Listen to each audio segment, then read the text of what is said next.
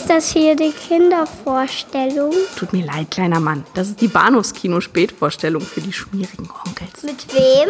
Mit Patrick Lohmeier und Daniel Gramsch.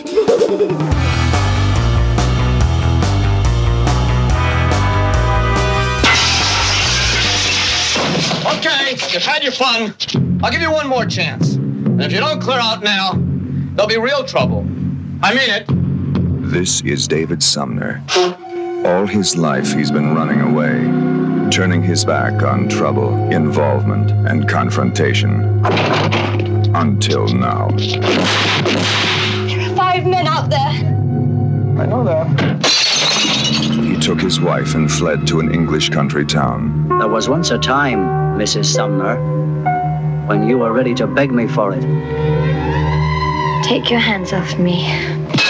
He thought he could find peace and refuge. Instead, he found that a man can't hide forever. Sam Peckinpah, who uncaged the Wild Bunch, now unleashes Dustin Hoffman in Straw Dogs. Hallo und herzlich willkommen zur Episode 296 des Bahnhofskino Podcast. Mein Name ist Patrick und bei mir ist der Daniel. Hallo. Hallihallo. Da fangen eigentlich die Probleme schon an, denn wir sind zwei Männer, die über Straw Dogs reden, den misogynsten Film überhaupt. Ist das Ist so? das gut so? Also wenn man den Kritikerstimmen anno 1971 trauen mag, dann Hm. vermutlich schon, ja. Ich, ich bin mir da nicht so richtig sicher, muss ich ganz ehrlich sagen. Ich hoffe, das aber im, äh, im Laufe des Abends klären zu können. Zumindest für mich persönlich. Ich weiß nicht, ob es so versöhnlich wird, das Gespräch. Es wird auf jeden Fall sehr kontrovers. Aber das ist ja auch Teil des Programms, denn dies ist der zweite Teil unserer Skandalfilmreihe. Und da greifen wir natürlich die dicksten Brocken in Sachen Kontroverse, in Sachen Zensur, in Sachen Schockfaktor raus, so aus der Filmgeschichte und widmen uns, nachdem wir vor einem Monat über The Birth of a Nation von D.W. Griffith sprachen, jetzt Sam Peckinpahs Straw Dogs, wer Gewalt sät, raus. Und das ist schon auch ein ganz schöner Brocken. Ja, Ja. das Gefühl hatte ich aber auch, ja. Und ich war ehrlicherweise am Anfang, also ich war, ich war nicht mal besonders bewandert. Ähm, nicht so, als hätte ich den Film in irgendeiner Form vorher schon mal gesehen und äh, kan kannte ihn eigentlich auch nur so vom Hören sagen. Von daher war das jetzt nicht uninteressant. Also wir sollten auf jeden Fall nochmal darauf zurückkommen, auf die Frage, ob wir denn überhaupt so als äh, zwei gut situierte Männer mittleren Alters, weiße Männer äh, in der Mitte der Gesellschaft, privilegiert noch und nöcher, überhaupt so darüber sprechen können, was der Film uns zu sagen hat und ob uns vielleicht auch die Einblicke da in die, in die weibliche Psyche fehlen, um diesen Film adäquat beurteilen zu können. Denn er wird ja kontrovers diskutiert. Und was jetzt äh, ich auch besonders spannend fand, ist ja, dass er auch von aus weiblicher Kritikersicht und aus weiblicher Zuschauersicht sehr ja unterschiedlich aufgenommen wird und da alles erfährt von harschester Kritik und Ablehnung bis hin zu größter Liebe einfach für das künstlerische Handwerk, das da drin steckt. Also ganz ehrlich, gegen, gegen, gegen die Einschätzung wehr, wehre ich mich ja erstmal von, von Grund auf vehemenst. Als Filmwissenschaftler bin ich schon der Meinung, dass ich durchaus an der richtigen Stelle bin, um über einen Film zu reden. Ja. Äh, Er ist nicht unschwierig, aber ich meine, das ist ja auch unter anderem der. Grund, warum wir uns ihm widmen. Wenn alles so ganz klar wäre, würden wir vielleicht gar nicht hier sitzen. Vermutlich nicht, nee. Und steht was bevor. Ja, Und- das auf jeden Fall. Als allererstes die Inhaltsangabe bei der UFDB geschrieben von Platzhalter-Account. Ja, Mhm. ein wahrscheinlich gesperrter User, der da schrieb einst 2001. Der amerikanische Mathematiker David Sumner und seine attraktive Frau Amy ziehen in ein friedliches englisches Dorf. Dort will David in Ruhe eine wissenschaftliche Arbeit beenden. Bald schon belästigen die Einheimischen den zurückhaltenden Intellektuellen und werfen seiner Frau lüsterne Blicke zu. Doch die Situation eskaliert noch weiter. Punkt, Punkt, Punkt, was ja auch irgendwie passt, denn auch der deutsche Titel Wer Gewalt sieht endet mit Punkt, Punkt, Punkt und äh, impliziert, dass da noch einiges folgt. Kurz Ja. im Hintergrund der Also, äh, wenn, wenn ich ja mal ganz, ganz kurz mit meiner. Grätsch rein, los. ähm, also, äh, ist das ein friedliches Dorf? Ich glaube, nein. ähm, äh, zweitens, okay, er hat gerade die ersten drei Minuten erklärt. Also von daher, das ist als auch Inhaltsangabe jetzt nicht wirklich gehaltvoll. Ich möchte dem lieben Platzhalter-Account nicht zu nahe treten, aber ich glaube, ich kann so ein bisschen rauslesen, warum er bei äh, der OFDB nicht mehr schreibt. Äh, Es, es wäre lustig, wenn sich herausstellen würde, dass es genau diese Rezension war, die das Genick gebrochen hat. Und nach der äh, der Admin nach der Lektüre sagte, nee, so geht das ja gar nicht. Raus hier. Du bist nicht gut genug. Wo ist Moonshade? Wo ist Moonshade? Ja, die vermisse ich allerdings auch schon seit einer ganzen Weile. ähm, ich, noch lustiger fände ich es allerdings, wenn, wenn, wenn sein echter Accountname Platzhalter-Account gewesen wäre. Auch das ist ja sehr komisch, ja. Nicht wahr? Ja. Äh, kurz zum Hintergrund äh, zur Entstehungsgeschichte des Films. Straw Dogs basiert auf dem Roman The Siege of Trenchers Farm von Gordon Williams aus dem Jahre 69, also gar nicht mal so lange vorher erschienen. Erfolgreicher Thriller-Autor und The Siege of Trenchers Farm ein besonders erfolgreiches äh, Exemplar innerhalb seiner Bibliografie äh, verfilmt dann von Peckinpah und adaptiert von David Zelek Goodman und Peckinpah, die beide zusammen das Drehbuch schrieben, in, ja, in der Annahme, in der Haltung, dass dies kein besonders guter Stoff sei und äh, mhm. werden da zitiert, ja, wir haben versucht, das Beste aus diesem ziemlich schundigen Stoff äh, rauszuholen. Äh, der Film war ein finanziell relativ großer Erfolg. Bei einem Budget von 2 Millionen Dollar spielt er immerhin 8 Millionen Dollar weltweit ein. Ist eine britische Produktion, also Peckinpah war zuvor in Ungnade gefallen, nachdem vor allem, ich glaube, The Ballad of Cable Hoke was 1970 hm. Äh, relativ ausgeartet ist in Sachen Produktionskosten, sehr, sehr teuer am Ende wurde. Ich glaube, er sein Budget um drei Millionen Dollar überzogen hatte, was massiv viel Geld war. Und wie viel Geld das war, das zeigt sich ihm allein schon an der Tatsache, dass dieser ganze Film hier Straw Dogs weniger gekostet hat, als das überzogene Budget von uh, The Ballad of Cable Hoke war. Äh, Dustin Hoffman war so gefühlt die sechste bis achte Wahl für Sam Peckinpah. Da waren ähnlich bekannte, aber auch körperlich sehr viel mächtigere Schauspieler im Gespräch, äh, zum Beispiel Jack Nicholson, mhm. was sicher einen sehr anderen Film ergeben hätte. Auch mhm. Darauf können wir vielleicht noch zurückkommen. Und ähm, ja, die Stimmung, was so allein Gewalterstellung im Kino betraf, war 71 sowieso sehr aufgeheizt. Also man muss sagen, der Film kam Ende des Jahres in die britischen Kinos, November 71 und äh, wenige Monate zu, zuvor waren erschienen eben Filme wie Dirty Harry und A Clockwork Orange und äh, hier The Devils von Ken Russell, Texas Chainsaw Massacre. Also man kann schon sagen, ja. ja, ein, ein wirklich in Sachen Gewaltdarstellung, also Gewaltdarstellung im Mainstream-Kino, mhm. sehr, sehr hartes Kino, ja. Mhm. Ja, sicherlich nicht ganz ähm, auch äh, ungeschuldet der, der, der Tatsache, dass eben äh, ja auch unlängst äh, eben die, die ganze Haze Code-Geschichte ähm, aufgelockert wurde, ähm, das neue äh, Rating-System eingeführt wurde, ja. so, so, eine Sache wie Pornoschick zeigte eben, dass das Publikum einfach ein anderes Kino auch durchaus gutiert äh, und sich für andere Themen entwickelt äh, entwickelt, sage ich, interessiert halt.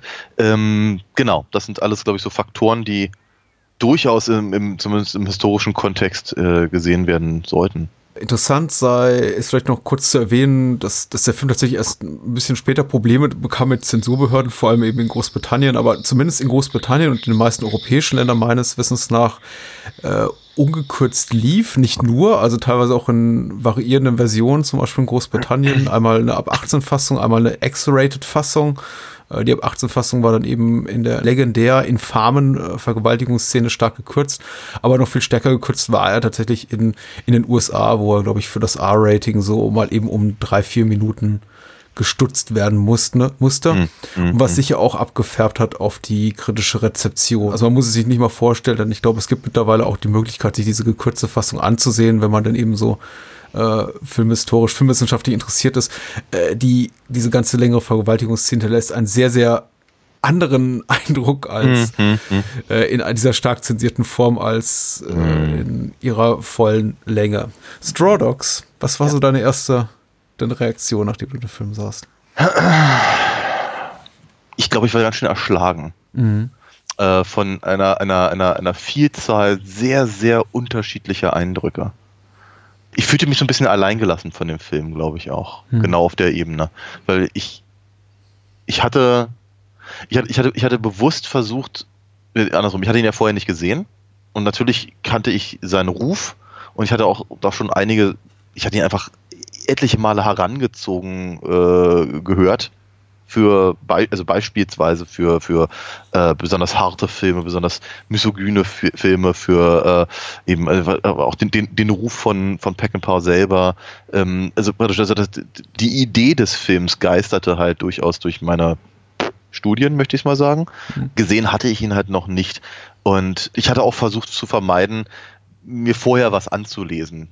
Unterschiedliche Rezensionen oder, oder auch, also sowohl zeitgenössische wie heutige Sachen. Ich, ich wollte ihn geradezu unbeleckt sehen. Und wie gesagt, der Film macht es mir echt überhaupt nicht leicht. Ich glaube, er macht es aber auch niemandem so richtig leicht. Und einer der ersten Gedanken, die ich danach hatte, war, oh, ich kann total verstehen, dass man den auf sehr, sehr vielen, sehr unterschiedlichen Ebenen wahrnehmen kann. Ähm, dass das eine sehr individuelle Lesart möglich macht und vielleicht sogar ähm, bevorzugt. Und im Nachhinein habe ich da angefangen, so ein paar Sachen zu, zu lesen und neben, neben diesem, Grund, diesem Grundgerüst, das ich gerade versuchte zu umschreiben, habe ich eigentlich nichts ge gelesen, was ich in irgendeiner Form äh, aufeinander abgestimmt hätte. Ich habe wirklich so das Gefühl, wer, wer auch immer diesen, diesen Film re rezensiert, analysiert, äh, darüber spricht und zu welchem Zeitpunkt, ist grundlegend unterschiedlich. Das finde ich sehr spannend. Spannend ist in jedem Fall. Also ich bin immer wieder hin und her gerissen. Äh, wenn ich meine Gefühlslage beschreiben soll, ich habe den Film jetzt zum, ich glaube, vierten Mal gesehen innerhalb der letzten 20 Jahre. Sie ist immer wieder zwiegespalten. Ich kann jegliche Art der emotionalen Reaktion auf diesen Film irgendwo nachvollziehen. Ich kenne meine persönliche, die ist stark positiv gefärbt. Ich halte den Film für hochgradig intelligent, sehr, sehr durchdacht, sehr, sehr kalkuliert. Ich kann aber auch komplett nachvollziehen, wenn man ihn anders lesen kann und will. Da ich glaube auch, er ganz bewusst diese, diese Möglichkeit mm. offeriert dem Zuschauer oder der Zuschauerin, dies eben ja. äh, zu tun. Ja. Er ist schwierig und deswegen auch meine zwiespältige Gefühlslage. Es macht keinen Spaß, ihn zu sehen stellenweise. Und ja. ich war jetzt auch nicht unbedingt heiß drauf, weil ich habe doch mal nachgesehen in meinem Letterbox-Account, meine letzte äh, Sichtung war erst so anderthalb Jahre her. Und ah. ich hatte jetzt nicht unbedingt, wer, wer hätte mir jetzt nicht diese Gelegenheit ergriffen und gesagt, wir reden über Skandalfilme, wahrscheinlich noch mal mindestens weitere drei bis fünf Jahre ins Land ziehen lassen, bevor ich gesagt hätte, ah, ich, ich, ich möchte ihn noch mal sehen. Also mm. es, es hat mich jetzt nicht dahin getrieben, aber ja. dann wiederum, als der Film so begann und eben man sehr, sehr viel Schönes und Durchdachtes und ho künstlerisch hochgradig Wertvolles sieht, so in den ersten 30, 45, 60 Minuten, bevor es dann eben wirklich böse wird, dachte ich mir so, ach gut, dass wir es gemacht haben, weil das ist ein wirklich, wirklich herausragender Film. Mm. Und vielleicht, also für mich auf jeden Fall einer von Sam Peckinpahs Highlight-Werken, also definitiv mm. in, in, in meiner persönlichen Top 3 angesiedelt. Aber wie gesagt, dann kommt eben dieser eine, jener, welche Moment und dann fangen für mich so ein bisschen die Probleme an. Ernsthafterweise, für, für, mich, für mich fangen die Probleme viel, viel, viel, viel früher an. Ja. Ähm, aber ich würde sagen, Probleme ist nicht, äh, ich glaube. Da fängt für mich die Kontroverse an, hätte ich vielleicht sagen. Die Kontroverse, ja, danke schön. Das ist das, das, das Wort finde ich an der Stelle etwas angenehmer. Ähm, weil ich, ja, natürlich, die Sachen sind problematisch und es ist nicht nur diese Szene, die etwa auf der Hälfte des Films kommt. Äh, es fängt viel früher an, es fängt schon quasi im, im nicht vorhandenen richtigen Vorspann an. Aber die, ich glaube, die Stärke für mich in dem, des Films liegt in seiner unglaublichen Ambivalenz. Du kannst das deuten, wie du magst. Er gibt, er gibt, der Film gibt dir so viele verschiedene Möglichkeiten, das gleiche, die gleiche Sache zu, äh, zu werten. Ganz, ganz persönlich, aus der ganz persönlichen eigenen äh, aus dem Empfinden aus der Politik heraus, aus dem, aus dem, aus der Erfahrung, aus äh, äh, wird, wie, wie du auch den, ja, wird nach mittlerweile äh, fast 50 Jahren ähm, einfach dem, dem Ruf, den der, den der Film halt vorauseilt und all das. Ich kann, ich kann natürlich den Skandal um bestimmte Faktoren kann ich super nachvollziehen. Und dennoch kann ich sie in dem Kontext des Films komplett umgekehrt deuten, wenn ich denn möchte. Ich kann mich aber auch einfach nur aufregen. Das geht auch. Und äh, ich ertappte mich, wie ich tatsächlich während des Guckens beides tat. Mhm. Auch quasi im, im, im, im Wechsel von Szene zu Szene. Manchmal auch so im Nachhinein, wenn ich ja noch darüber nachgedacht habe, okay, was habe ich jetzt eigentlich gerade gesehen? Ähm, das ist halt, äh, pass auf, der, Film, der Film macht es einem sehr leicht, zum Beispiel zu sagen, okay, äh, Peckinpah mag keine Frauen weil Ja. die einzigen, die einzigen beiden Frauen, die er, die er zeigt, sind ähm, im höchsten Maße sexualisiert. Äh, und das nicht mal besonders subtil, das nicht mal besonders sympathisch. Das erste, was wir von, von äh, Susan George sehen, sind ihre Nippel. Und das zieht sich im Prinzip die ganze Zeit so weiter. Sie wird Also hier bitte spezifischer, dass sie kein BH trägt. Das ist schon ein Unterschied. ja, natürlich. Ja, ja, okay. Also, sie, sie, sie, sie, ja, klar, aber ich meine, die sind halt, sie stehen halt raus. Also, Hm, also hm, offenkundig ist eben auch sehr kalt da in, in, in äh, Cornwall. Ähm, sie, sie wird halt objektifiziert im Laufe des, des Films. Sie ist, sie ist äh, und zwar von allen, von allen männlichen Beteiligten. Wir haben, wir haben die, äh, die jetzt von dir mehrmals angesprochene Vergewaltigungsszene, die, die halt äh, im Prinzip irgendwie so abläuft, zumindest zu, zum, im ersten Teil äh, der, der, der Szene abläuft, so nach dem, nach diesem alten, sehr ekligen Motto, irgendwie erst wehrt sie sich, dann schnurrt sie doch. Hm. Das, das ist schon ein bisschen. Ach, nee, also da, da, da möchte man äh, tatsächlich am liebsten gleich danach duschen. Sie ist, sie ist nervtötend und sie geht dem Hauptdarsteller wie dauerhaft auf den Sack. Äh, sie, sie hat nichts, nichts Kon Konkretes beizusteuern. Sie treibt die, äh, das, das, das Unheil in der, in, der, in der Handlung aktiv voran. Also, ne, die, diese, diese Lesart ist in dem Film vorhanden. Man kann das so sehen. Man kann das auch ganz anders sehen. Und zwar, wenn man sich eben anguckt, zum Beispiel die Tatsache, dass es kein andere, keine andere sympath also es gibt keine sympathische Figur in diesem Film. Nicht Mhm. einer. Nicht eine einzige sympathische Figur. Sie haben alle ab und an mal so, ein, so leicht menschliche Züge, dass man sagt, ah, okay, okay, da kommt das her, macht sie aber nicht sympathisch. Amy, also die Figur, bewegt sich in einer, in einer, in einer Welt, die halt von, von außennehmend gewalttätigen Männern bevölkert wird. Offenkundig eine Welt, die sie eben auch aus, aus, aus frühester Kindheit kennt. Äh, die Arten der Gewalt, die da geübt werden, sind sehr, sehr unterschiedlich. Ähm, und ihre, ihr, Versuch, sich, also man könnte, also, die, zum Beispiel diese Sexualisierung, dieses, sie trägt kein BH, Ja. Nummer, kann, kann man auch durchaus als Befreiung werten, ja, sich gegen diese Gesellschaft dazu zu, äh, zu wenden und zu versuchen, sie selbst zu sein. Das, man, ja, man, man kann sagen, dass das macht sie, um die aufzustacheln. Man kann aber auch sagen, dass sie, dass sie ihnen im Prinzip den, äh, den, den, den Stinkefinger auf die Art und Weise zeigt. Ähm, ist die äh, wird ihr, ihr Verhältnis mit äh, oder zu Dustin Hoffmans David Darauf möchte ich halt dann, dann später, glaube ich, noch ausführlicher eingehen, ist aber auf jeden Fall auch nicht unbe ungetrübt, sodass eben die, die Anziehung zu äh, Charlie, die ja eben auch noch von früher stammt, eben auch wieder in einer ganz anderen Richtung äh, bewertet werden kann, sodass eben dieses eigentlich will sie, will sie, eigentlich will sie nicht, oder sie sagt nein, aber sie meint ja, diese eklige Nummer da, Ja. eben auch wiederum ganz anders gewertet werden kann, wenn man eben davon ausgeht, dass sie was ich eigentlich ihre Ehe nicht gefährden will, aber sich eben von dem angezogen fühlt. Mhm. Ja, also das ist nicht ganz un, unproblematisch, einfach auch in dem, wie, wie, wie, wie bewerte ich das, was ich da sehe? Also in, in, nochmal, in welchem Kontext sehe ich das? In welchem persönlichen und politischen Kontext sehe ich das? Ähm, und das kann, ich, ich rede jetzt schon wieder viel zu viel, aber ich, kann, ich könnte das rein theoretisch durchexerzieren mit jeder einzelnen Figur. Von daher äh, gebe ich dir völlig recht, dass der Film eben äh, hochintelligent und, äh, und, und äh, sehr, sehr, sehr clever ähm, erzählt ist. Ich habe so den dumpfen Verdacht, dass ein Großteil des Skandals nicht zuletzt darin liegt, dass da ein vielleicht ein sehr ungewollter Spiegel vorgehalten wird Ja. dass man nicht, dass man sich mit bestimmten Aspekten des menschlichen Daseins, um es mal so zu sagen, und aber auch natürlich der Darstellung gerade im Hollywood-Kino gar nicht auseinandersetzen möchte und einfach sauer ist, weil dieser Film es eben relativ schonungslos ähm, offenlegt. Ich kann jetzt unmöglich auf jeden Punkt, den du angesprochen hast, eingehen. Äh, Ich weiß, was er viel, tut mir leid. nee, weil sie mir einfach auch entfallen sind zum Teil.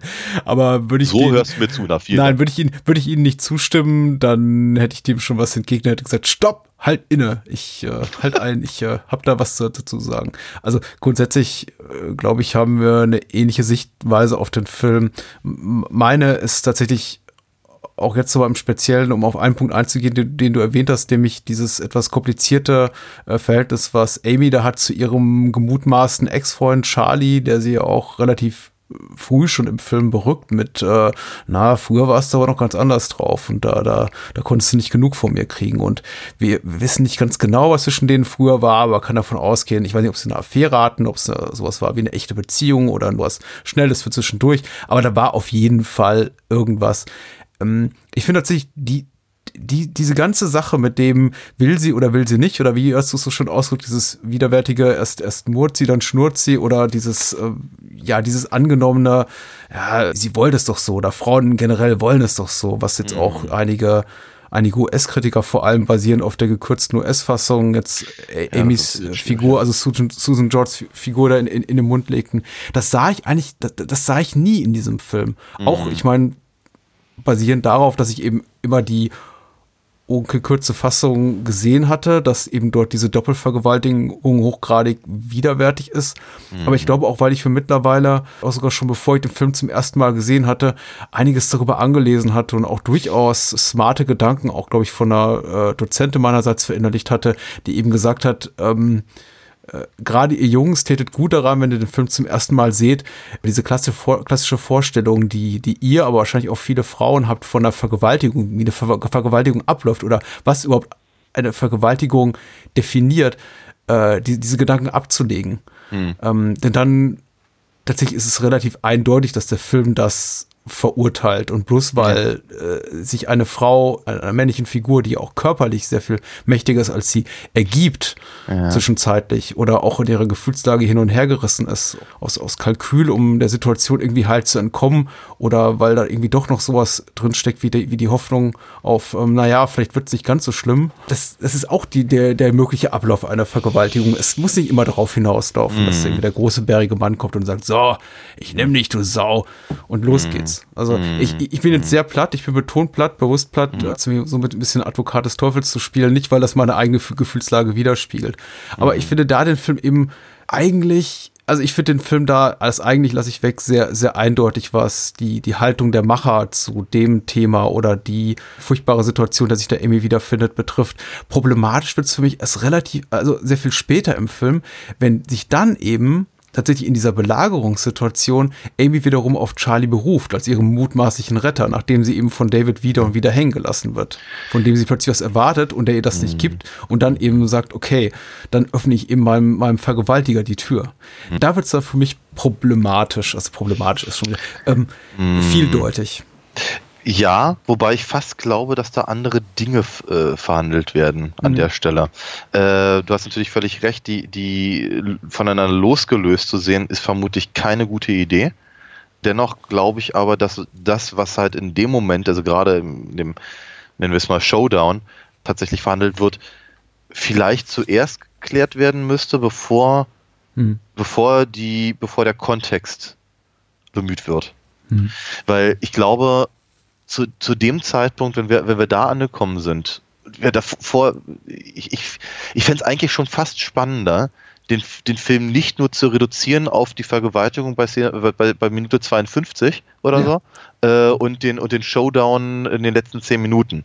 Weil dazwischen passiert eine ganze Menge. Oh ja. Und zwar äh, aus meiner Sicht fast deutlich interessanter als diese beiden Sachen, auf die, die natürlich durch ihren Shock-Value eben besonders hervorstechen und die mhm. eben auch gerne eben herangezogen werden. Ähm, aber es ist, äh, um da ganz, ganz schnell mal ganz drauf, kurz drauf zu antworten, ähm, ich glaube, dass halt an, an dem Punkt diese äh, unterschwellige Fragestellung, was macht eigentlich in dieser Welt von Straw Dogs einen Mann aus? Viel, viel stärker im Vordergrund ist und eben genau an solchen Sachen auch gerade auf der Beziehungsebene zwischen diesen drei Figuren versucht wird zu klären. Mhm. Weil man darf ja auch nicht ganz vergessen, äh, wenn, wenn eben Charlie dann im Haus ist und sich eben damit mit, mit, mit David balgt, ist ja gleichzeitig ähm, Norman? Hieß er Norman? Ja. Genau. Nor Norman eben mit, äh, mit, mit Amy im, äh, im, im Schlafzimmer und versucht irgendwie das Nachspiel äh, der Vergewaltigung irgendwie da, da, da, äh, zu, zu, zu absolvieren. Äh, und für, für den Bruchteil einer Sekunde befinden sich eben David und Charlie quasi auf der gleichen Seite. Und sie versuchen beide im Prinzip Amy in irgendeiner Form zu retten. So, und, und müssen sich eben auch da, ist, ich finde das hochinteressant, ich kriege das glaube ich gerade gar nicht so genau auf den Punkt, vor allem weil wir nicht über den Rest gesprochen haben bisher. Mhm. Ähm, worauf ich hinaus will, ist, dass sie, dass, dass, dass beide Figuren, David und Charlie, Entscheidungen treffen müssen, die sie im Laufe des gesamten Films so nicht getroffen haben. Die beiden, die beiden können ja schon als ziemliche Gegenstücke gesehen werden. Also sehr, so zwei komplett diametrale Pole eines, eines, äh, eines Spektrums. Und sie werden halt mit der gleichen Situation konfrontiert, während sie halt im gleichen Raum sind. Äh, und müssen sich halt die Frage stellen, wie gehen sie, wie gehen sie jetzt damit um? Und wird Charlie hatte die, eine, eine, eine ähnliche Situation bereits bei der Vergewaltigung, wo er sich sicherlich auch unter, unter äh, ähm, der, der, der, äh, der Androhung von Gewalt an ihm selber Hm. durch die, durch die Schrotflinte quasi auf die Seite von Norman, seinem Kumpel, schlägt. Äh, und so richtig glücklich scheint er dabei auch nicht zu sein, aber äh, aus irgendwelchen Gründen hält, hält er eben Amy trotzdem fest, damit Norman da sein, sein Ding machen kann. Und bei der Belagerung am Ende ist er in einer ähnlichen Situation und, und, und, und trifft aber genau die gegenteilige Entscheidung und, und, und schießt halt Norman über den Haufen. Hm. Ich halte äh, die- die- diesen Moment für einen der wenigen wirklich schwachen Momente. Die Schwäche dieses Moments liegt für mich eigentlich schon daran begründet, dass Norman tatsächlich in dieser Belagerungssituation nochmal versucht, Amy zu vergewaltigen. Jetzt kann man natürlich sagen, okay, der ist nicht besonders helle, der ist anscheinend komplett äh, Trieb, äh, Impuls gesteuert und so sind sie eben die, die dummen Dörfler, aber das ist eben für mich tatsächlich einer der wenigen Momente, in denen der Film komplett flach wird und es einfach nur noch heißt gut gegen böse. Und äh, was du vorhin gesagt hast und jetzt gerade auch nochmal wiederholt hast mit anderen Worten, ist eben, äh, es ist schwierig hier in dem Film gut und böse zu verorten, weil jede der Figuren mehr oder weniger unsympathisch ist oder unangenehm, möchte ich es möchte, möchte ich's mal beschreiben, oder undurchsichtig. Es gibt gar nicht sowas wie den Protagonisten, der, äh, dem wir folgen und auf dessen Seite wir uns sehen und dessen Taten wir irgendwo entschuldigen können. Deswegen finde ich es auch so lustig, tatsächlich mir die alten Trailer anzugucken, die den Film sehr darauf reduzieren als äh, den Racheakt eines Mannes, der bisher gar nicht gewusst hatte, dass dieses, dass dieses Animalische äh, in, in ihm schlummert und getrieben wird durch die Umstände, jetzt auf grausamste Art und Weise Rache zu üben und das Ganze so als eine Art äh, Rape and Revenge Thriller verkauft, bei dem eben der Mann ist, der, also da, das, die, die Vergewaltigung wird natürlich im Trailer nicht thematisiert, aber das mag eben auch Freigabegrund oder sowas in, in sich tragen, äh, gar nicht thematisiert, sondern eben reduziert wird auf, äh, ja, der, der unscheinbare Mann, der irgendwie zum wilden Tier wird, getrieben in seiner Not. Das impliziert ja schon, dass wir hier tatsächlich sowas haben wie ein, wie eine Heldenfigur, wie jemand, der aus dem Film als Retter oder ja Savior äh, er, hervorgeht, dass wir sowas wie, ein, wie einen kathartischen Moment am Ende des Films erleben. Und das fehlt hier eben komplett. Wir sind uns eigentlich nie ganz sicher, was die Figuren wollen. Und das, da beziehe ich Amy durchaus mit ein, die ja auch Ja. in, in fast selben Maße passiv-aggressiv ist wie David. Die beiden haben ja nichts Besseres zu tun, als sich eigentlich den lieben langen Tag ihr Leben gegenseitig schwer zu machen. Ja. Äh, er, ist, er ist komplett besessen davon, äh, sie zu dominieren, äh, seinem eigenen Träumen zu folgen und Autor groß rauszukommen.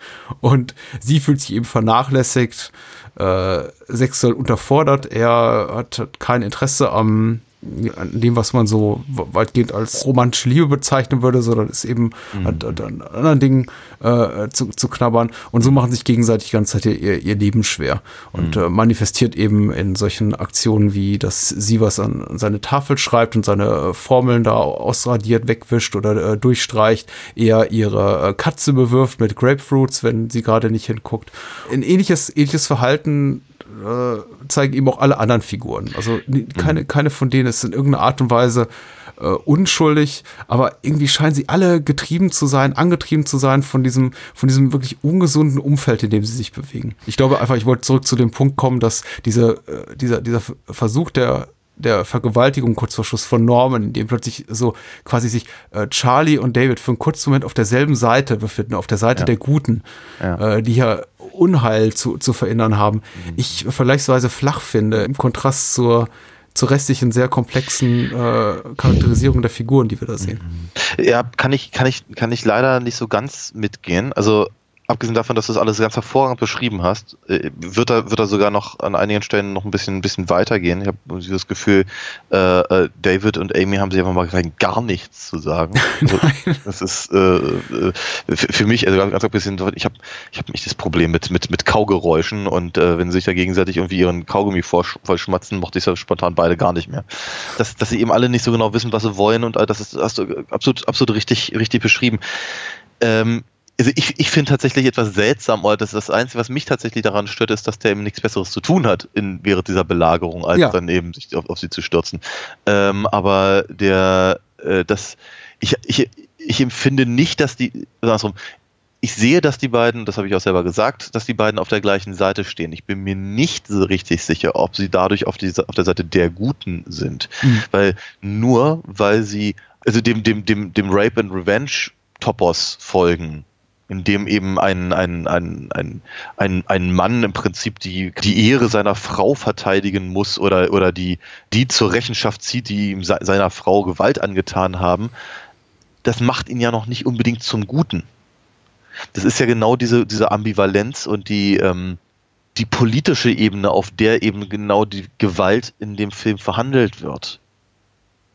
Macht es einen zu einem, zu einem guten Menschen, weil man aus vermeintlich rechtschaffenen Gründen gewalttätig ist? Das Nein. ist das, das, das, ja, ist, äh, nein, das nein, wird der Film ja auch eindeutig äh, verneinen. Richtig, aber genau das ist mein Punkt. Das war eine rhetorische Frage gerade.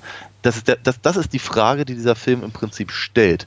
Und in dem Moment, in dem David und Charlie zusammen da stehen und eben dem, dem, dem, äh, dem, dem Genre-Ideal entsprechen oder der, der, der gemeinhin der Vorstellung, was, äh, wie, wie ein Mann handeln sollte, Ja. eben eine gewaltsame Lösung zu finden, um einer, einer, einer, einer, einer, einer Frau beizustehen, wird natürlich genau diese Frage ganz, ganz deutlich in den Vordergrund gestellt. Hm.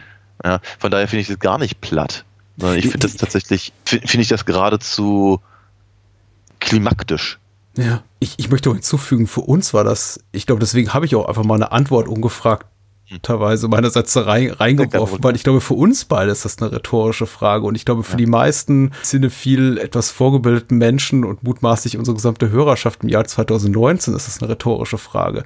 Ich glaube, für viele äh, zeitgenössische Kritiker war das gar nicht so eine einfach zu, zu beantwortende Frage. Ja. Ich glaube, die waren vielleicht auch ein bisschen, äh, auch durch die Art und Weise, wie der Film uh, vermarktet wurde. Da ist dieser, dieser raubeinige Regisseur, der auch gerne mal besoffen am, am, am Set erscheint und es einfach nicht so auf die Reihe kriegt, sein äh, ein, ein Filmteam ordentlich, ordentlich zu dirigieren.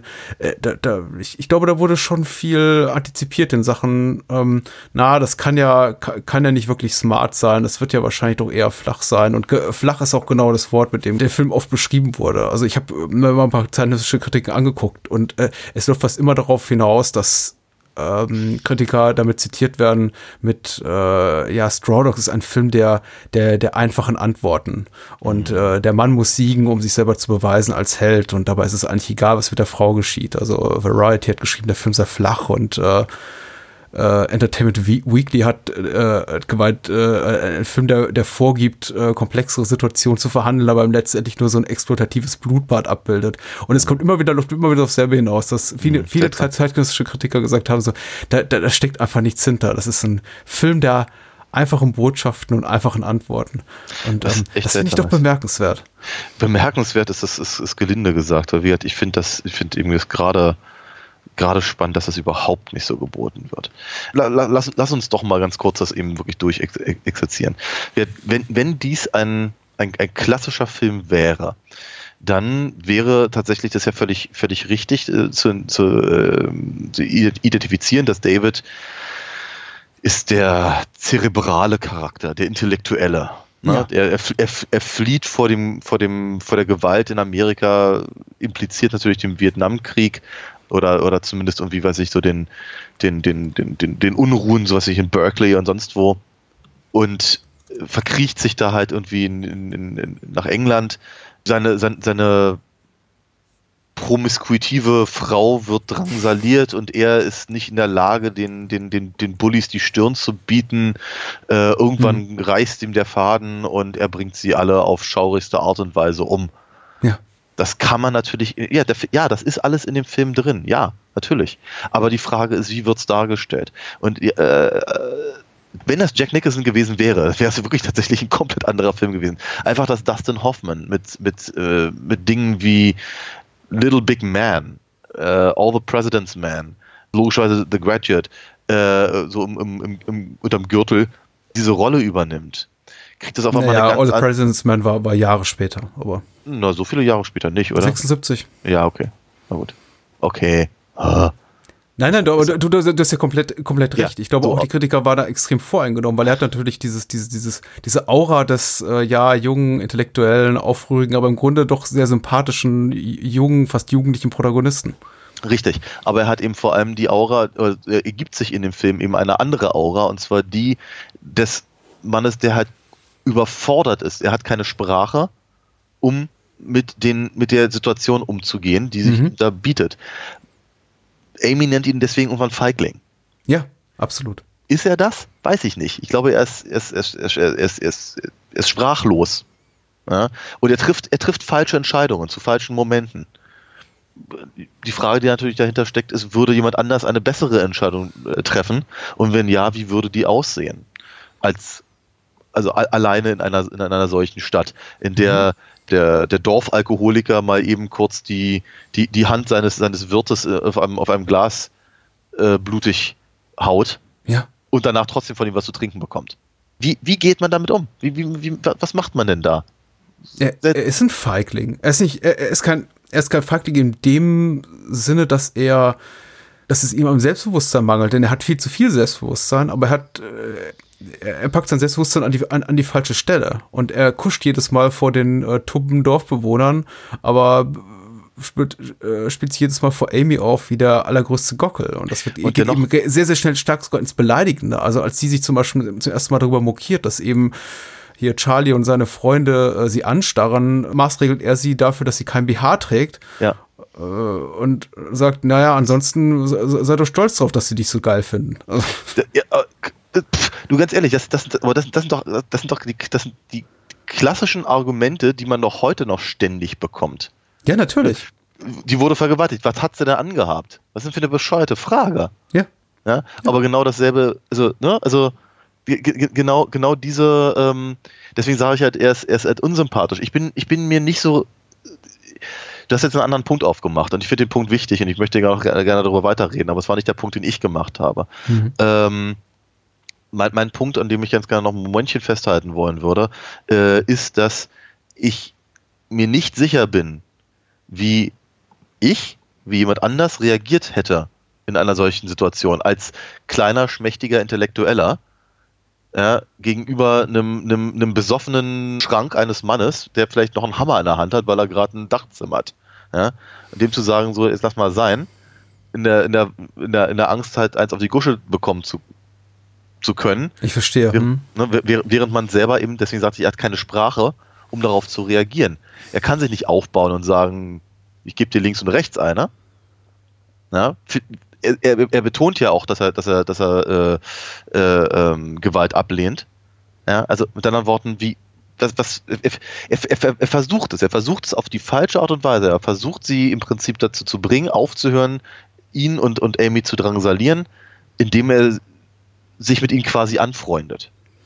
Mhm. Ist eine, ist eine, nochmal, ist es die falsche Entscheidung, aber es ist eine, die, die er nur, sagen wir mal, aus seiner Situation vermutlich treffen kann.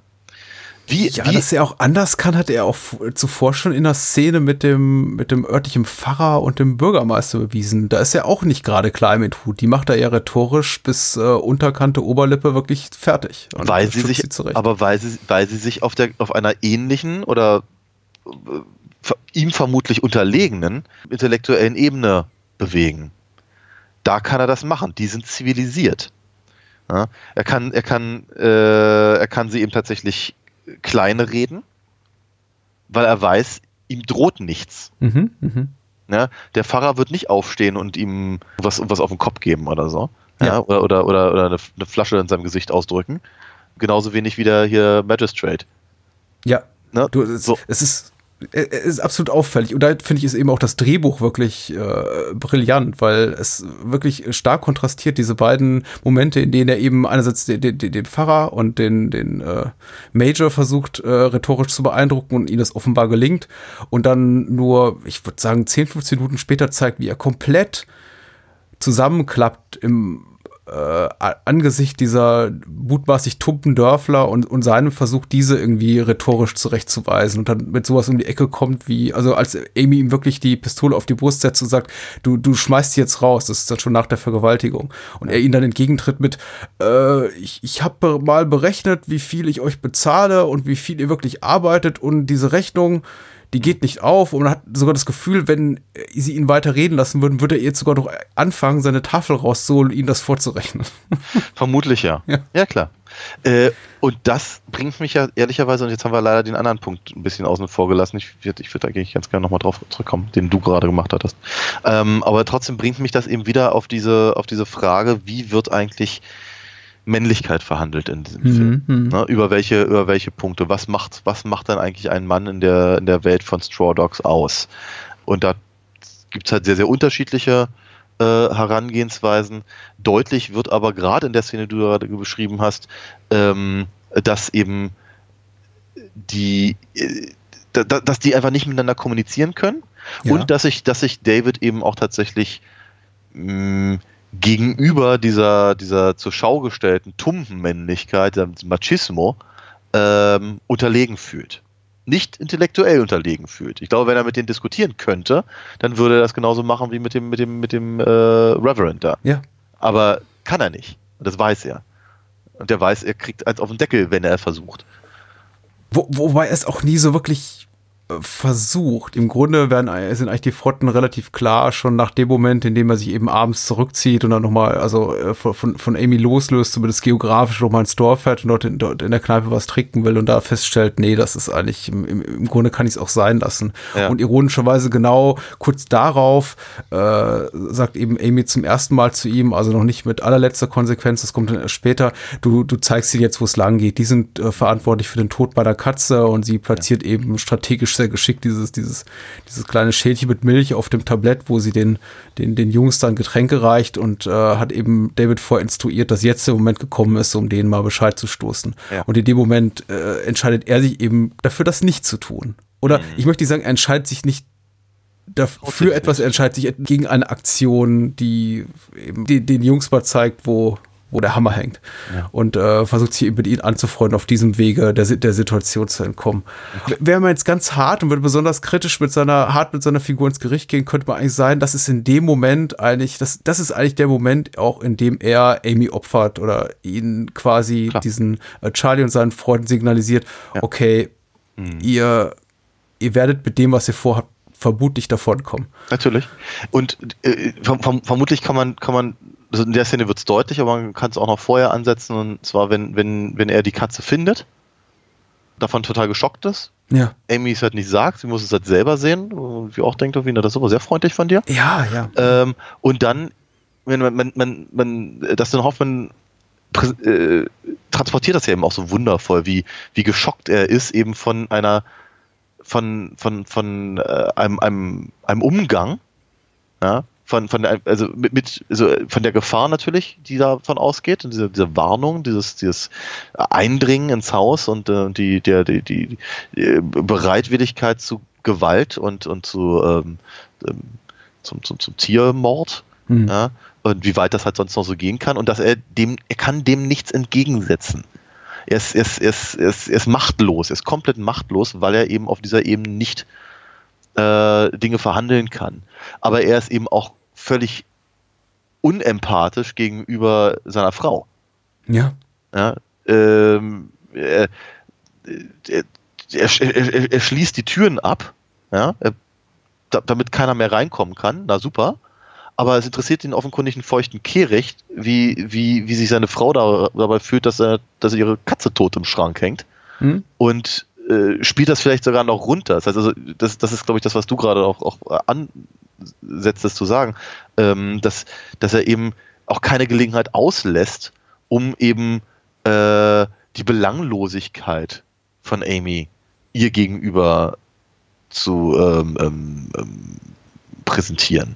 Ja, natürlich. Das ist Ja. sein höchstes Glück, hat man das Gefühl. Ja, Wenn ja. er eben Situationen schaffen kann, in denen er sich beweisen kann. Vor allem ihr gegenüber im Sinne von, ich bin dir einfach intellektuell überlegen. Ja. Ich habe mich oft gefragt, jetzt auch schon zum wiederholten Mal beim Sehen des Films, wie die beiden überhaupt zueinander gefunden haben. Denn natürlich konnte man in- einerseits den äh, allseits beliebten oder gehassten Begriff des Trophy Wi- Wife äh, herbeizitieren und sagen, ja, sie sieht eben sehr hübsch aus, ist eine wunderschöne junge Frau, Susan George und äh, das bringt eben auch Vorzüge mit sich, zumindest für ihren hier fiktiven Ehegatten David. Er sie hat äh, Hoffmanns Figur David aus meiner Perspektive wirklich nichts zu bieten. Ich meine, Trophy Wife Sta Status hin oder her und äh, Susan George als Amy ist eine sehr attraktive junge Frau. Aber ich frage mich tatsächlich, wie die beiden zusammengekommen sind. Man möchte fast mut mutmaßen, sie hat eine äh, geradezu vielleicht masochistische Lust an, an Erniedrigungsspielchen und er kann sich eben darin sonnen, dass er ihr gemutmaßt so viel intellektuell überlegen ist. Aber sie sind beide eben einfach nur optisch und was ihr Alter betrifft und vo- vom Status so weit entfernt von diesem, ja, etablierter Dozent oder Professor schnappt sich jetzt eine junge College- oder Universitätsstudentin äh, wie, wie, wie, sonst was. Also da ist tatsächlich für mich so, dass äh, muss ich den größten gedanklichen und emotionalen Sprung machen, um mich damit, Ja. damit anzufreunden oder diese beiden tatsächlich als Paar zu akzeptieren. Denn glaub, das war auch ein sie groß- für mich Ja. ab Minute eins nicht. Ja, ja, natürlich, ja, genau. Äh, ähnliches Gefühl hatte ich auch. Ich hatte, ich hatte tatsächlich diese, diese von dir beschriebene College-Professor, Sch Schülerin, Studentin äh, mehr oder weniger so vorausgesetzt. Aber ähm, äh, ja, ging mir, ging mir auch so, ich glaube, glaube Dustin Hoffmann ging es auch so. Ich glaube, er fand genau das den einen schwierigen Punkt mit Susan George in der Besetzung.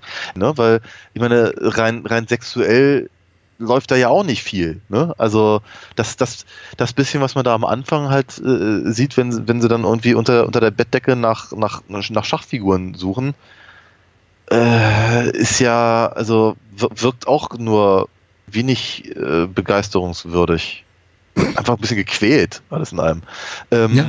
Na, er, er, grei- er greift wirklich zu keinem Zeitpunkt in diesem Film irgendeine Form von Partei für sie. Nicht, nicht, wenn, nicht bei der Katze, nicht bei den Blicken, nicht, ich meine, wie von der Vergewaltigung erzählt sie ihm schon mal gar nicht mehr. Es ist einfach so seltsam, dass sein, dass sein, dass sein moralischer Stand, den er da irgendwie macht, diesen, diesen Punkt, diese Linie im Sand, dass die halt bei, bei, bei David Warners äh, Niles, Har- Harry Niles, Hen- Henry Niles, äh, äh, Ja. liegt. Ja, und, äh, und, und er sagt, okay, das, das, ist, das ist jetzt der Punkt, da biete ich ihnen jetzt die Stirn, die kommen jetzt nicht in mein Haus. Er sagt ja nicht, ich verteidige jetzt meine Frau. Ich versuche jetzt dafür zu sorgen, dass es ihr gut geht. Oder dass sie zumindest nicht keine großen Probleme hat. Nein, er schickt sie im Mhm. Prinzip wie ein, wie, ein, wie, ein, wie, ein, kleines Kind aufs Zimmer, damit sie nicht im Weg ist.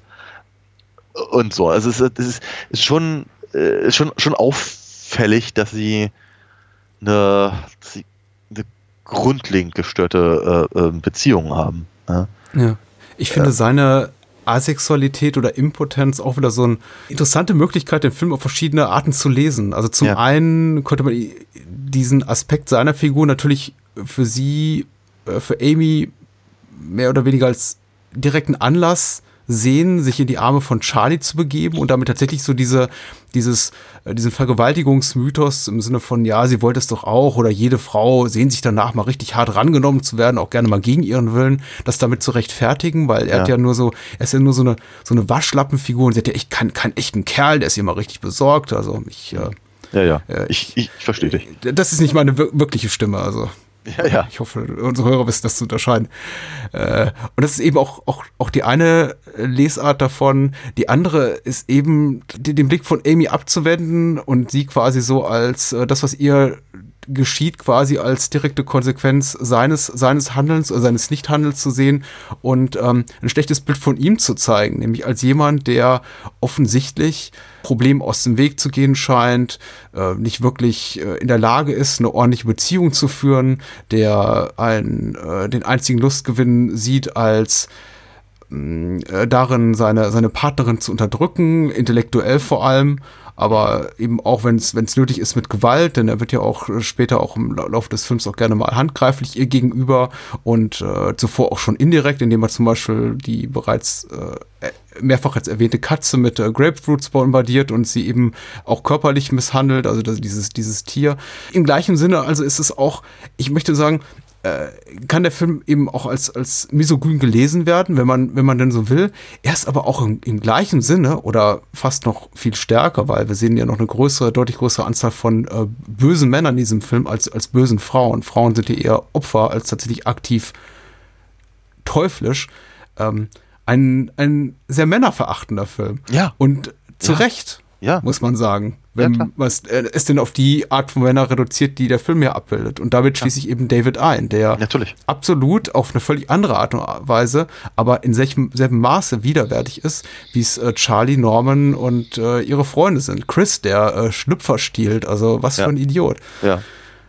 Äh, wirklich ab absurden Lache die ganze Oder Zeit. der besoffene Onkel Tom. Ja. Also tatsächlich, Ja. selbst wenn der Film die Möglichkeit hätte und gerade Figuren wie ähm, Tom, der glaube ich auch in, in der Romanvorlage von Gordon Williams äh, eher positiv gezeichnet ist, also der, der Vater ist dieses entführten Mädchens, die äh, Romanvorlage erzählt die Handlung ein bisschen anders, da kommt auch kein, keine Vergewaltigungsszene vor.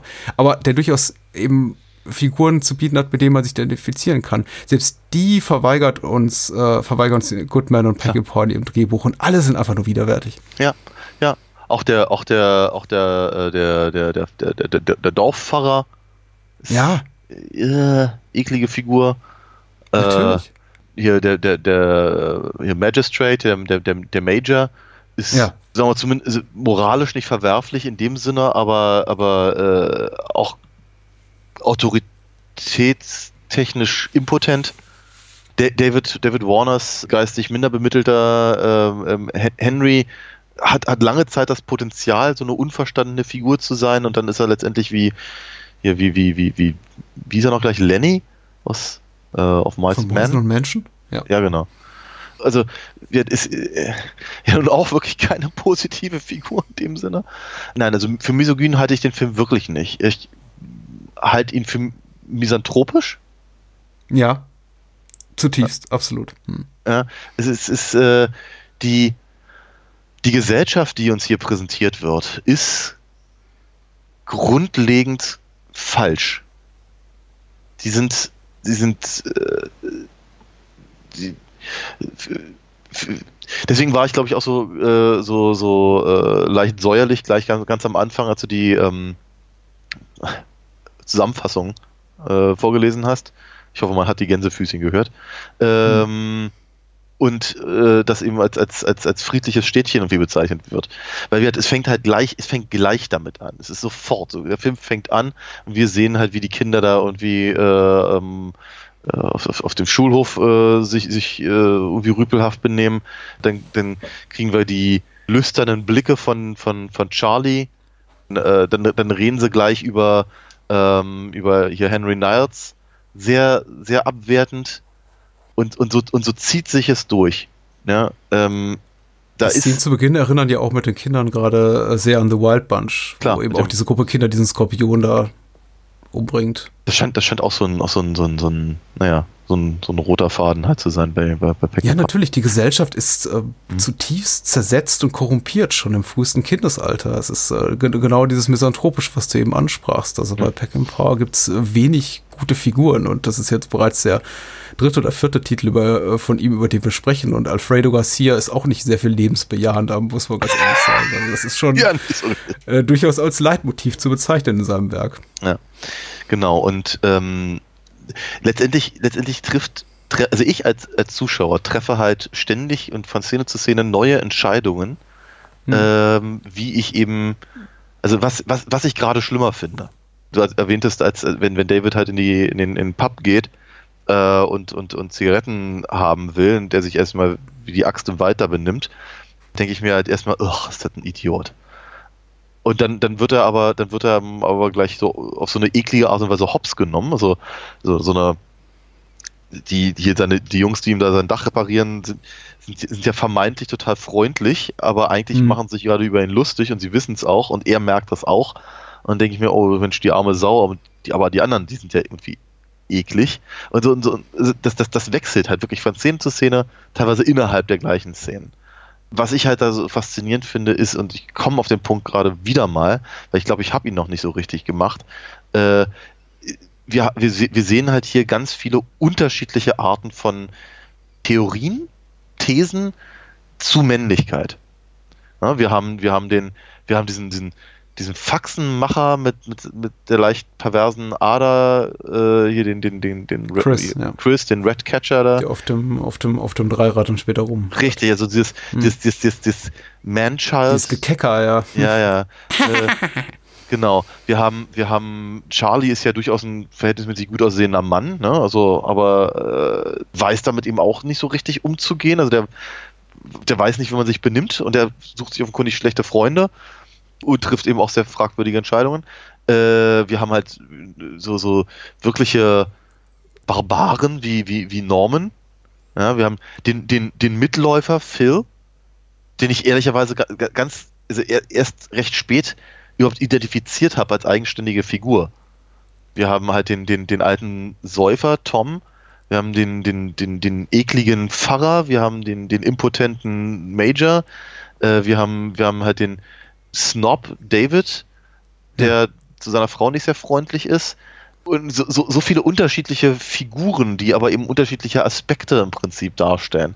Und dann werden aber trotzdem auch Grüppchen gebildet. Wir hatten es ja auch vorhin, ne? wenn, wenn, wenn eben David eben zusammen mit dem Pfarrer und dem, mit dem Major halt äh, ist, ist das halt so mehr oder weniger die Gruppe der äh, Intellektuellen, der geistigen, der Mittelschicht, der, ich wollte, Ja, ganz, natürlich. ganz kurz wollte ich Elite Und sagen. auch irgendwie so der, El äh, ich meine jetzt, und, und auch David jetzt mal ausgenommen, auch so die, die Gruppe der Elterngeneration, könnte man das im weitesten Sinne sagen. Ja. Und wenn man dann sich dann eben die Jüngeren dazu im Vergleich anguckt, also Norman, äh, Chris, äh, Charlie und so weiter, Mhm. und dann eben sieht, aus welchem Elternhaus oder Familien die abstammen, also Ja. mit äh, männlichen Leitfiguren, patriarchischen äh, Leitfiguren wie, wie Tom oder dem Major oder dem Pfarrer, dann weiß man genau, woher das kommt. Also wir sehen ja auch, der, der Reverend biegt ja auch seine Frau äh, ein, zwei Mal rhetorisch gerade, als sie nicht kuschen will. Also Ja. äh, putzt, seine, pu- putzt sie runter. Das Ja. ist ja auch alles, alles hausgemacht, was wir da sehen. Ja. Und ich glaube, das wissen auch die Figuren. Sie akzeptieren das zumindest einfach so als äh, gottgegebenes Recht äh, des, des Mannes, äh, sich Ja. Frauen gegenüber wie Schweine zu verhalten. Ja. Und, und sich gegenseitig, das ist ja auch so ein Punkt, dass sie eben diese, diese Gruppendynamiken, dass sie praktisch untereinander auch eine Form von Hackordnung äh, Ja. entwickeln. Ja? Die Jungs, die dann letztendlich eben die mh, das, das Haus angreifen, ähm, das ist ja ein ganz, ganz klarer Fall von einer, einer eine Krähe hackt der anderen kein Auge aus und so. Ähm, aber dennoch hast, hast du da halt äh, auch einfach ja, einfach eine unterschiedliche Rangfolge, eine Rangordnung. Und ähm, äh, wir, Ch- Charlie und Norman wetteifern so ein bisschen um die, die Führungsposition da in der Gruppe. Äh, jeder, jeder auf seine, auf seine, auf seine Art und Weise.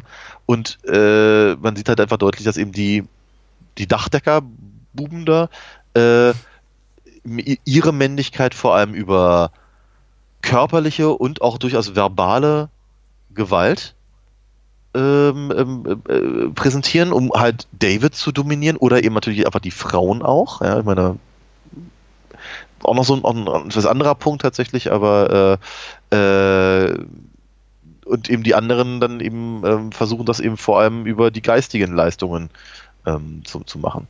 Der Major ja ganz genauso. Der Major.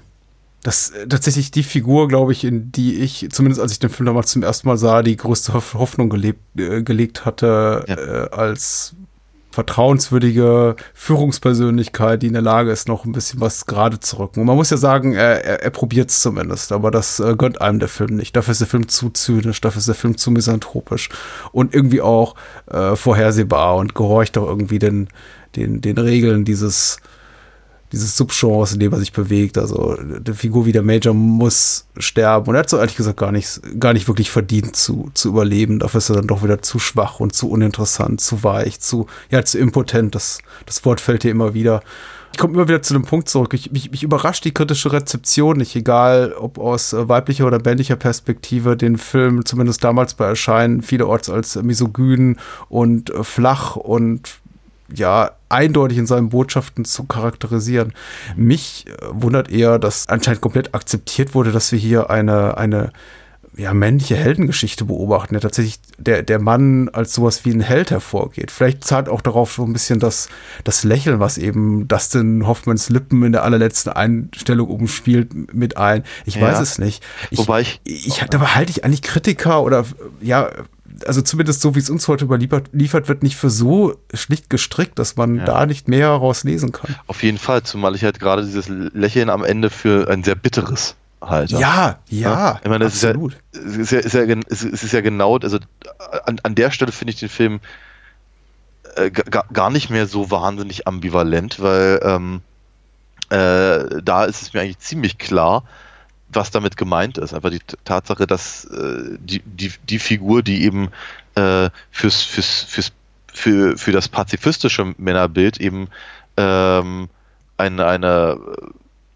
wir sagen, fol folgenschwere Entscheidungen gegen seine Natur treffen musste und sich sehr über, über sich selber wundert und jetzt eben einfach nicht, nicht weiß, wie er eben wieder praktisch zu seinem, seinem angestammten Leben zurückkehren kann. Das ist tatsächlich nicht sehr ambivalent.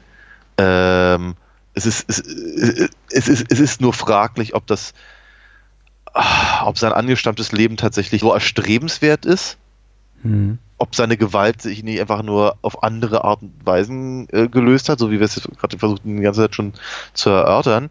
Ähm, und ob, ob diese Fragestellung überhaupt der Figur von David steht. Nein. Ja. Überhaupt nicht. Ähm, die Rolle, die er sich da gegen Ende des Films begibt, äh, einerseits notgedrungen durch die Umstände, also durch diese, ich wollte gerade sagen, an, an, an Filme wie Night of the Living Dead oder Rio Bravo erinnernde Belagerungsszene, aber ich finde also, was, was die, die Qualität der Inszen- Inszenierung betrifft, äh, Mhm. kann, kann der, hier Straw Dogs durchaus mithalten mit diesen beiden, mit diesen beiden Filmen. Also einerseits ist natürlich getrieben in diese Situation, andererseits eben auch aus seinem eigenen Ego erwachsen und einfach diese, die, die, diese, die, diese Möglichkeit haben, endlich das tun zu können, wonach er sich wahrscheinlich schon insgeheim Jahre seines Lebens oder sein ganzes Leben lang, lang sehnte, nämlich irgendwie triumphieren zu können äh, über, über, Bullies? ja, über die Bullies, genau, über Männer, die ihm schon wahrscheinlich in der Schulzeit immer die, die Mädels weggeschnappt haben, die ihn in der Pause verkloppt haben und ihm sein Pausenbrot ge geklaut haben, eben genau solche Leute sich hinwegzusetzen. Aber eben nicht mit seinem Intellekt, was er offenbar nicht kann, sondern mit äh, nackter, nackter Gewalt. Insofern ist das, glaube ich, schon ein, ein, ein, ein ehrliches Lächeln oder ein Gefühl der Zufriedenheit, was er da mit sich äh, hinein äh, in, in den Abspann des Films. Das wird ihm wahrscheinlich erst später bewusst werden, was, was er da äh, Schlimmes getan hat. Aber in diesem einen Moment, äh, komplett isoliert vom die, all, all dem, was danach kommt, ist er wirklich zutiefst mit sich zufrieden oder mit der Situation, also zufrieden, wie er nur eben sein kann. Ich finde es eben so schade, dass offenbar in der kritischen Rezeption sich viele Menschen äh, von Zuschauerseite, von Kritikerseite, sich eben genau auf das Niveau von David da begeben haben und aus dem Film rausgegangen sind mit, ach so, so ein Film ist das. Jetzt hat er es geschafft, alles klar. Äh, und er erfährt in den Sonnenuntergang und hat den, den armen, geistig zurückgebliebenen äh, David Warner jetzt auch noch mit, mit, mitgerettet. Äh, und komplett vergessen haben, dass irgendwo da in diesem abgeschiedenen Häuschen in der, in der, in der englischen Pampa äh, äh, vier oder fünf Leichen liegen. Mit dem Major sind es fünf und seine komplett zerstörte Frau äh, auf ihn wartet. Ja. Ähm, Also es, es ist trist, weil dafür ist der Film einfach viel zu smart. Ja, wie gesagt, also ich, äh, ich, bin, ich bin, ich bin mir, was die, was die, was die Deutung des, des Lächelns und der, und der, der Bedeutung für, für David äh, angeht, da bin ich mir nicht ganz so, Okay. ganz so sicher. Ähm, ich, deswegen sage ich aber, das finde ich ja gerade das Spannende an dem Film, dass es eben, dass eben beide Möglichkeiten der Deutung gegeben sind. Ja, aus dem, aus, aus, aus, aus der Szene an sich, aus dem Kontext äh, und aus der eigenen Erfahrung heraus. Ähm, ich, ich, seh- ich sehe David eben tatsächlich nicht als die Figur, die Liam Neeson seit 20 Jahren spielt. Ähm, und äh, von daher sehe sehe ich es ein bisschen ein bisschen anders einfach, aber eben wird etwas, also einfach an der Stelle nicht mehr ambivalent. Ähm, ich ich frage mich halt so ein kleines bisschen, was ist, was ist der ausschlaggebende Punkt, warum, warum eben ähm, David eben die, die, die, diese Linie zieht. An Ja. dem Punkt. Es ist, es ist halt nicht so, als würde die Figur in irgendeiner Form vorher solche, so, so, so, so, einen, so einen moralischen Standpunkt klar definiert haben. Also vor Mhm. allem nicht im, im, im Umgang mit seiner Frau. Ich, auch- ich, ich versuche auch immer den Punkt zu entdecken und ich meine, es gibt diesen Punkt, in dem er ahnt, was dort geschehen ist zwischen Charlie und Amy. Was ich bis heute nicht wirklich sicher weiß, ist, ob er glaubt, da lag mal etwas in ferner Vergangenheit, eine gemeinsame Liebelei zwischen den beiden, oder ob er wirklich ahnt, dass es zu dieser Vergewaltigung gekommen ist oder Ja. vielleicht auch zu einem einvernehmlichen Ja. äh, sexuellen Beisammensein der beiden. Aber es gibt diese Situation, in der eindeutig wird äh, frühzeitig, also noch kurz vor Beginn so des, der, der, der wirklich harten Phase der Belagerung, wo er merkt, warte mal, die beiden haben sich kürzlich getroffen und ich war nicht dabei. Im Zusammenspiel mit Amys wiederholten Vorwürfen der Feigheit und davon, dass er eben nur untätig ist und dass sie nichts kümmert, wo er auf er dann irgendwann ganz entgeistert schreit, ähm, I care. Also er ist plötzlich der Caretaker und äh, muss, muss hier Sachen aus dem, aus, aus dem Weg räumen, nachdem er einfach, nachdem er eigentlich bisher so 90 Minuten des Films lang diese, diese, diese, diese Pflicht komplett vermieden hat und umschifft hat mit Und- blöden genau. Ausflüchten. Und auch im Übrigen sich selbst gegenüber, weil er sieht ja deutlich, dass er komplett verarscht wurde bei dieser, bei dieser, äh, bei diesem Jagdausflug. Ja, Er, er, er, kriegt, er kriegt das mit. Er weiß das. Und irgendwann geht er Es ist seine. Eitelkeit zutiefst gekränkt. Ich glaube, Ja. das ist einfach, seine Eitelkeit muss so gebrochen und verletzt sein, dass er einfach nicht mehr kann. Und wer es dann am Ende macht, ob es jetzt irgendwie die, die, die Bullies sind oder ob es Amy ist oder äh, sonst wer, der, der Reverend, der da Spitzen gegen ihn ablässt, das ist eigentlich im Grunde, ich möchte nicht sagen, es ist egal, weil ich glaube, es ist letztendlich Amy, die das äh, in ihm auslöst, dass er sagt, okay, jetzt, jetzt kümmert es mich. Ja. Aber ähm, das spielt da alles mit rein. Ach, die, die Egos von, von Männern sind so zerbrechlich. Das ist ein ganz tristes Männerbild. Das ist ein ganz tristes Männerbild. Es, es gibt, glaube ich, auch ein, zwei eher zeitgenössische Kritikerinnen, Wissenschaftlerinnen, die, die da versucht haben, sowas wie Empowerment rauszulesen äh, und tatsächlich auch das Handeln von Amy in dieser äh, Vergewaltigung, insbesondere im ersten Teil, die ja augenscheinlich teils einvernehmlich ist, was ich hier mal irgendwie klar verneinen würde. Äh, Ich sehe das nicht so. Ich sehe es vor allem eine, eine Absage Peckinpahs und seines äh, Co-Autors an, an das, was wir so als klassische Aspekte echter, kantiger, kerniger Männlichkeit äh, so, so, so betrachten. Es ist ein Film voller schwacher Männer, aller Facetten schwä schwächlichen männlichen Daseins und äh, eine, eine, ein, ein, ein, eine Offenlegung dessen, woran, Die Gesellschaft. ja, woran ist der Mensch Psyche, Psyche krankt. auch, ein, auch eine Frage, die sich mir genau in diesem Zusammenhang stellte, ist, wie weit sind sich eigentlich welche Figuren über ihre eigene Rolle in diesem Spiel bewusst? Hm. Ne? Also die Frage eben, also gerade erzählt ja vor, vorhin, dass sich eben, naja, so Grüppchen bilden oder dass halt Ja. Gemeinschaften, teilweise eben auch einfach nur Zweckgemeinschaften, weil, naja, das Dorf scheint halt nicht besonders groß zu sein und die muss man ja klarkommen miteinander, äh, ähm, äh, bilden. Aber wie weit, wie weit sind sie sich tatsächlich ihres Würstchen-Daseins bewusst? Also ich glaube, zu- zumindest äh, identifizieren zu können, in dieser, in dieser, in diesem Machtkampf zwischen, zwischen Charlie und Norman, der eben ehrlicherweise äh, gr größtenteils dann über Amy ausgetragen wird, wie die meisten Mhm. Sachen irgendwie über Amy ausgetragen werden in diesem Film, halt, halt sch- schon deutlich eben die eigene Schwächlichkeit oder die Wahrnehmung der eigenen Schwächlichkeit halt da, darlegt oder offenlegt. Äh, bei anderen Figuren ist es mir nicht ganz so klar. Tom zum Beispiel. To Tom ist sehr, sehr von sich selber eingenommen. Und, Ja. und, und, er, und, er, und er scheint sich eben auch noch bestätigt zu fühlen in, in vielen seiner, seiner sehr, sehr schlechten Entscheidungen durch irgendwie so eine Art heiligen Zorn. Ob, ob, ob, das nun, ob, ob das nun daran also, äh, gemessen wird, ob er noch was zu trinken bekommt oder ob er eben auf der Suche ist nach seiner Tochter. Was seine Tochter oder Ja. seine, seine, ja, seine Tochter? Nee, ist seine Nichte, glaube Seine ich. Nichte, na gut, okay. Das heißt also, der, der, der, der fühlt sich halt größtenteils im Recht. Ja. Ja, natürlich. Ähm, und und dem, vor, dem, vor, dem, vor dem Major kuscht er, naja, vor allem aus Angst vor Repressalien oder so. Oder damit er später, keinen Stress bekommt oder so, damit er in Ruhe weitersaufen kann. Wer weiß es, keine Ahnung. Aber äh, bei, bei dem zum Beispiel, da bin ich mir überhaupt nicht so bewusst, ob der sich seiner, seiner eigenen Unzulänglichkeit klar wird. Mich erinnert er sehr daran an ältere Männer, die ich so in meiner Kindheit und Jugend in diesem unterfränkischen Dorf, in dem ich aufgewachsen bin, erlebt habe, die allein nur ihren ja, gesellschaftlichen Status in der, in, der, in der Hackordnung dieses Dorfes daraus beziehen, dass sie eben am meisten saufen können und eben einfach ein relativ hohes Alter im Vergleich zu den meisten anderen Anwesenden haben. Also Ja. du hast mich zu respektieren, weil ich bin der Lauteste und ich bin der Älteste hier und ich habe den wuscheligsten Bart.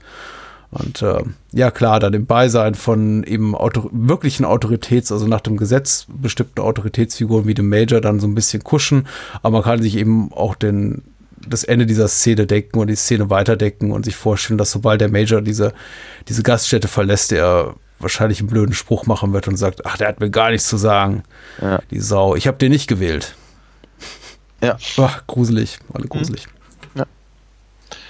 In der, in der Tat. Ich wollte sagen, der Film ist äh, auch technisch ganz, ganz super. Das geht hier ein bisschen verloren und ich finde auch zu Recht verloren. Das ist auch vollkommen adäquat, weil es gibt auch schon zum Beispiel von unseren Freunden von der Wiederaufführung eine wunderbare Episode zu Straw Dogs, der sie auch ein bisschen auf die technischen Aspekte eingehen. Ähm, die sollen hier vielleicht auch ein bisschen zu Recht zu kurz kommen, aber es sei auch gesagt, der Film ist einfach handwerklich tipptopp und Jerry Feelings Score ist ganz super und am meisten beeindruckt mich ja bei Peckinpah immer die Montage, also allein diese Flashbacks, die Amy da hat Oh ja. äh, von der Gewaltigung bei dieser Messe. Das ist wirklich, das ist, das geht einem so tief in die Magengrube. Ja. Also auch beim vierten oder fünften Mal, es ist hochgradig bedrückend und beklemmend. Auf jeden Fall. Und wer da mit irgendeiner äh, Feelgood oder Empowerment oder äh, was weiß ich, äh, sie, sie hat es ja auch nicht anders verdient oder provoziert Gefühl rausgeht, dem kann ich, also dem, dem kann ich und dem will ich nicht helfen und der will Ja. sich wahrscheinlich auch nicht helfen lassen. Aber ich frage mich wirklich, wirklich, wirklich, wenn das denn so stimmt, was uns über, überliefert wird da von äh, Seiten der, der Kritikerstimmen aus der damaligen Zeit, woher das alles kommt. Wahrscheinlich ein Rätsel, das wir hier nicht lösen können an diesem Abend, aber. Also vi- vielleicht unbequeme Wahrheiten. Vielleicht, vielleicht, vielleicht muss man sich eben nach Lektüre des Films mit seinen eigenen, mit, seinen, mit seiner eigenen Politik auseinandersetzen. Mhm. Der, der Film verlangt das ja schon so ein bisschen von einem. Ne? Dass man eben Ja. einfach, einfach durch das, was ich versucht habe vorhin zu beschreiben, durch ähm, äh, die, die, die, die, meine persönliche Wahrnehmung ändert sich von Szene zu Szene, zu Charakter, von Charakter, innerhalb der gleichen Szenen, im Film, also im Verlauf des Films, nach dem Film, nach Lektüre von anderen Wahrnehmungen, im Gespräch mit dir jetzt, äh, es ist ja, es ist ja permanent im Fluss. Äh, das macht die Sache eben einfach nicht leicht. Ja? Und vielleicht fällt es dann einfach leichter, die Sache zu, äh, zu, zu, ähm, äh, auf, auf, auf, auf dieses, was erdreistet er sich, mir da hier zu zeigen, zu reduzieren, ähm, ohne sich tatsächlich mit dem Inhalt zu beschäftigen oder aber, was da vielleicht hintersteht, dann eben auch noch an dem, was ja wahnsinnig gerne gemacht wird, äh, an, der, an der Figur des Autors des, des, des Werks im Prinzip in irgendwie äh, in irgendeiner Form zu verorten, äh, was man, was man dann von dem Werk selber hält, was ich oftmals sehr schwierig finde. Das ist jetzt nur meine Meinung, wie jetzt alles, was hier geäußert wird, nur unsere Meinung sind. So ist das eben. Klar. Wenn man hier so ein, ein, ein, Format äh, moderiert, äh, co-moderiert und eben nicht für eine sagen wir große deutsche Tageszeitung schreibt, weil ein gewisses Maß vielleicht an Objektivität gefragt ist. Aber meine persönliche Haltung ist, wer diesem, also wer Straw Dogs eine äh, faschistoide Tendenz oder Haltung vorwirft, der oder die hat sich nicht die Mühe gemacht, den Film in dem ihm gebührenden Maß an Respekt oder auch mit dem gebührenden Maß an Intelligenz einfach zu lesen Ja. zu deuten. Ja. Denn man kann ihm viel vorwerfen und wir haben jetzt immer und immer wieder rekapituliert, dass es komplett legitim ist, da verschiedene äh, Deutungen rauszuziehen, äh, Lesarten anzuwenden, aber eben eine und einzige, nämlich diese faschistoide Tendenz zuzusprechen und nichts anderes gelten zu lassen, halte ich für grundsätzlich falsch in diesem Fall. Richtig. Ansonsten, also da, da schließe ich mich komplett an. Würde noch hinzufügen, äh, ja, wir vertreten hier eine Meinung, aber hoffentlich eine Meinung mit Ahnung. Haben wir dem noch was hinzuzufügen oder sind wir happy? Kann man mit einem Film wie Straw Dogs happy sein? Es fällt mir schwer. Vielleicht sind wir nicht happy, aber zumindest noch nicht unglücklich genug, um zu vergessen, darauf hinzuweisen, wo man uns denn sonst so online findet. Und wo findet man dich denn so, Daniel? Oh, man findet mich äh, auf www.alinafox.de. Da kann man momentan äh, meine, meine Comic-Reihe kaufen, die ich wahnsinnig gerne verschicke. Gerne mit einer Signatur und einer Zeichnung dazu. Da würde ich mich sehr freuen, wenn der eine oder andere sich finden würde, mich dabei zu unterstützen. Wenn man vorab lesen möchte, was da tatsächlich drin ist, kann man auch gerne mal auf comicwerk.de gehen und einfach nach Alina Fox dort suchen. Und ich empfehle einfach diesen Podcast, würde ich mal sagen. Darüber hinaus natürlich die Bardus Kino Extended Edition mit regelmäßig wechselnden Gästen, interessanten Filmgesprächen, was auch immer sehr spannend ist. Außerdem kann man natürlich auch das Bahnhofskino und alle möglichen weiteren Formate unterstützen unter bahnhofskino.com. Da findet man in der oberen rechten Ecke die Buttons, die man zum Glück benötigt, zumindest zu meinem Glück, um mich einfach finanziell ein bisschen zu entlasten, nämlich zu den Patreon- und Steady-Kampagnen und zum PayPal-Spende-Button. Ich bin für jede Unterstützung sehr dankbar und freue mich auch auf nächste Woche, denn dann haben wir ein bisschen leichteren Stoff und können doch mal in Erinnerungen schwelgen an Anno 2003. Was für ein tolles Jahr äh, oder? Ja, dringend. Also, ich erinnere mich noch gut dran, dass man irgendwie ja, damals so um Weihnachten rum einfach nie aus dem Kino rauskam. Vor allem, weil der Film so lang gelaufen an. ist. Ja, natürlich. Ja, wir reden über den dritten Teil unserer dreiteiligen Reihe zum vierteiligen. Vierteiligen? Bakshi. Oh, fuck, du hast völlig recht. Unserer vierteiligen, der dritte, der dritte Teil unserer vierteiligen Reihe, der, der vierte Teil unserer vierteiligen. Ich das Wir reden gut, über ja. den Herrn der Ringe, verdammt, noch eins. Ja. Die Rückkehr des Der König kehrt zurück. Ja. Genau. Und die beiden äh, Könige des Podcastings kehren nicht so zurück. Das sind nämlich Daniel und ich. So. Ja. Äh, gute Nacht. Bis dann. Ne?